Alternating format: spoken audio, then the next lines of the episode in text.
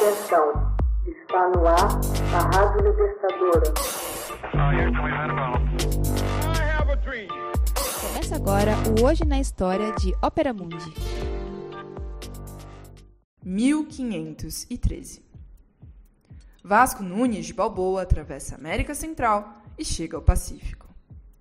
Em 25 de setembro de 1513, o conquistador espanhol Vasco Nunes de Balboa, de 38 anos de idade, chega após vários dias de caminhada através da cordilheira da América Central a um oceano ainda desconhecido aos europeus. Ele o batiza de Mar do Sul e, penetrando em suas águas, toma posse dele em nome do rei da Espanha.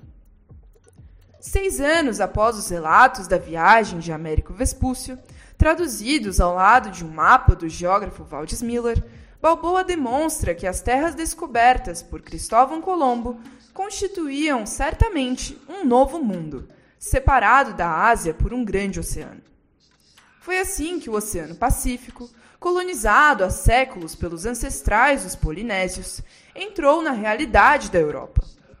Seu nome seria dado oito anos mais tarde por Fernão de Magalhães, quando o navegador português descobriria o caminho marítimo da circunavegação, permitindo a ele aceder. Depois de uma juventude dissoluta, Balboa deixou, em 1500, a sua região natal de Extremadura, a fim de participar da colonização da ilha Hispaniola, atualmente República Dominicana e Haiti.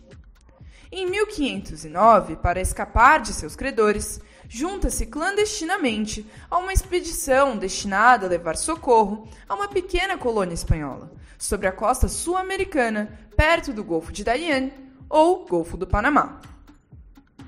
Tolerado a contragosto pelo chefe da expedição, Fernandes de Inciso, Balboa torna-se popular entre seus companheiros por seu carisma e conhecimentos geográficos da região com o concurso dos indígenas locais, transfere a colônia para terras férteis e aprazíveis, próximas do Istmo do Panamá.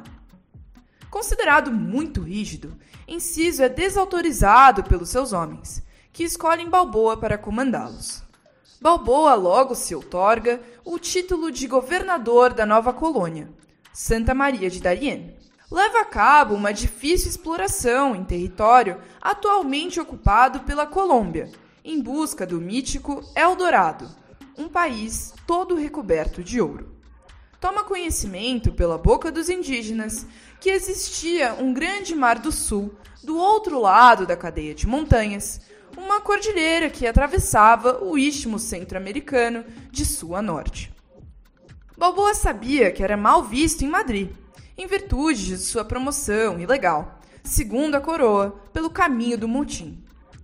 Para afiançar e ver reconhecida uma nova legitimidade, decide partir sem tardar na descoberta daquele mar dos indígenas. Organiza uma expedição de cerca de 200 espanhóis, reforçada por algumas centenas de indígenas. A travessia do Istmo do Panamá, a escalada e a superação da cordilheira se efetivaram em pouco mais de três semanas, entrecortadas pelo caminho por alguns confrontos com tribos de indígenas. Por fim, a pequena tropa, do alto de uma colina, descobre a seus pés a enorme extensão marítima tão sonhada. Era a prova de que era possível superar o obstáculo centro-americano e alcançar as ricas terras de especiarias do Oriente. De retorno a Santa Maria, e contrariamente à sua expectativa, Balboa não foi recompensado. A coroa espanhola, que não havia esquecido o ato atentatório à sua autoridade, envia à colônia uma expedição de 1.500 homens, a mais importante que jamais atravessara o Atlântico. Balboa cede e entrega o cargo de governador ao comandante da expedição, Pedro Arias Dávila.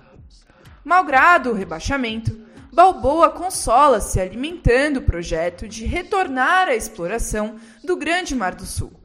O novo governador, embora invejoso de seu sucesso, tenta impedir, mas afinal consente em ceder-lhe uma de suas filhas em casamento. A reconciliação não duraria mais do que dois anos. O explorador é preso, por ordem do governador, por um certo Francisco Pizarro.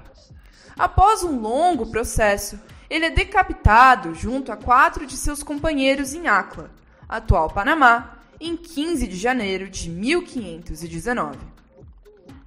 Hoje na História é uma produção de Ópera Mundi, baseada na obra de Max Altman, com locução de Paolo Orlovas e edição de José Igor. Você já fez uma assinatura solidária de Opera Mundi?